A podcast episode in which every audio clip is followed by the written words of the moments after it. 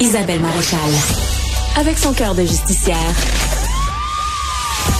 elle parle d'inégalité sans crainte.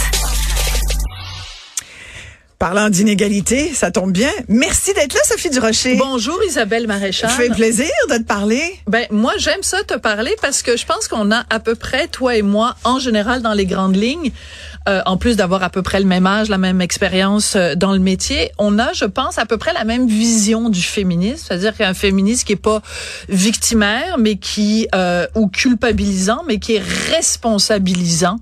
Et je pense qu'on a à peu près la même approche, en gros, avec quelques avec quelques bémols peut-être. Et je pense qu'on a tous les deux, toutes les deux, été très bouleversés par cette histoire. C'est en fait, elle a donné une entrevue, cette jeune députée, elle a donné une entrevue avec notre collègue Antoine Antoine Robitaille, donc Karianne Bourassa, qui est députée de, Charlevoix, qui a raconté euh, à notre collègue qu'à un moment donné, euh, elle a été agrippée par euh, un maire qui l'a pris par le collet et elle a comme figé puis elle a pas elle a pas dénoncé les faits. Et ce qui est intéressant, c'est qu'elle dit elle elle dit moi je suis jeune elle a 32 ans. Je suis blonde, je suis petite.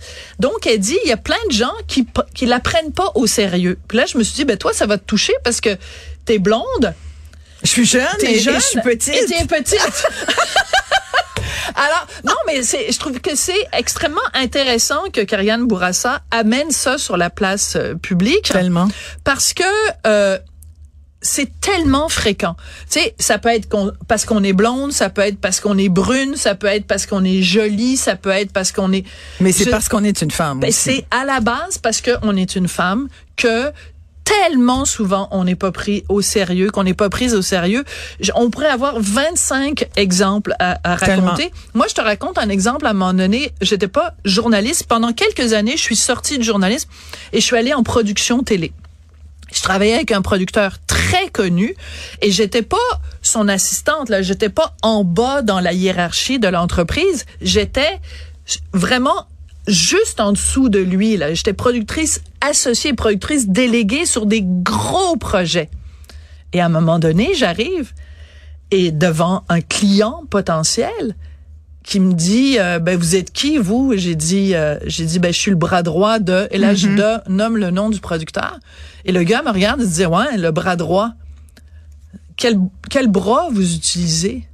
Ah, autrement dit moi là mm-hmm. je suis je suis quelqu'un qui a de l'expérience, j'ai des diplômes, j'ai, je ben suis sérieux. Ça, se voulait. Mais moi, je sers juste à masturber le gars.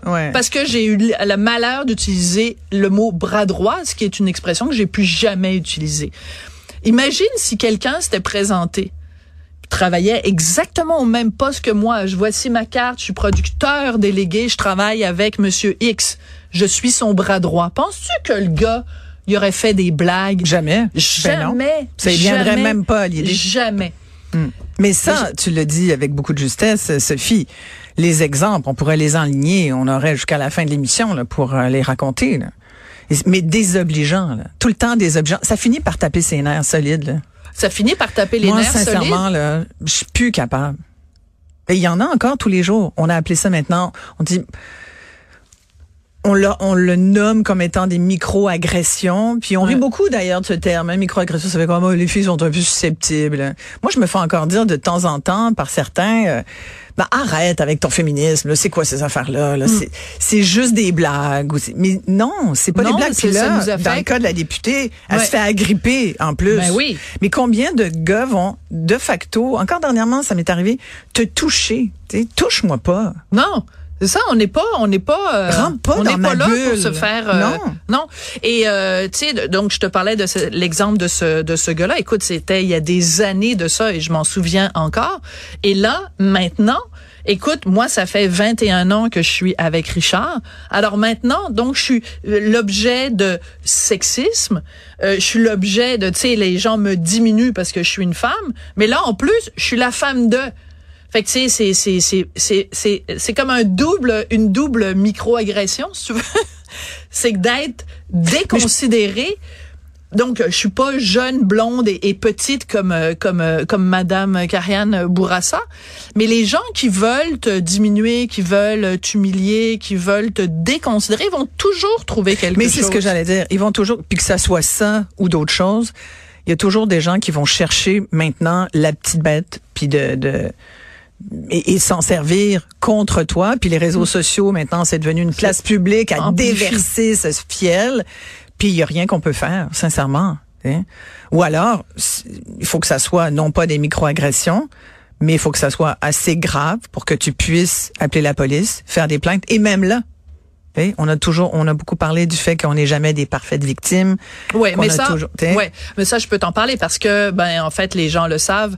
Euh, il y a même eu un article dans le journal là-dessus. Moi, il y a un gars qui m'a mm-hmm. euh, euh, menacé sur les médias sociaux. Je suis allée à la police. La police a pris ça au sérieux, a fait enquête, et le DPCP a déposé des accusations. Donc, il doit, normalement, c'est la semaine prochaine que le gars ah. Euh, comparaît euh, en cours. Donc, on va voir ça va être quoi son, son plaidoyer. Parce qu'on a pu le trouver. La police a pu le retracer. Mais c'est parce que le gars, il, il, se met, il se met sa photo de lui. C'est même, pas, c'est même pas anonyme, fait qu'on sait c'est qui, on sait qui est sa mais femme. Mais ils sont pas tous euh, Non, c'est ça. non, mais je veux pas non plus euh, le, le, qualifier. Mais ce que je veux dire, c'est que euh, c'est pour ça que je voulais juste en fait aujourd'hui mm. l'idée de ma chronique, c'était de rendre hommage à Karianne Bourassa, puis de lui dire c'est pas parce que vous êtes petite, c'est pas parce que vous êtes jeune, c'est pas parce que vous êtes blonde que les gens doivent vous déconsidérer. c'est en fait c'est juste parce que vous êtes une femme, vous allez pas être prise au sérieux. Donc, euh, faites-vous une carapace parce que c'est juste le début là.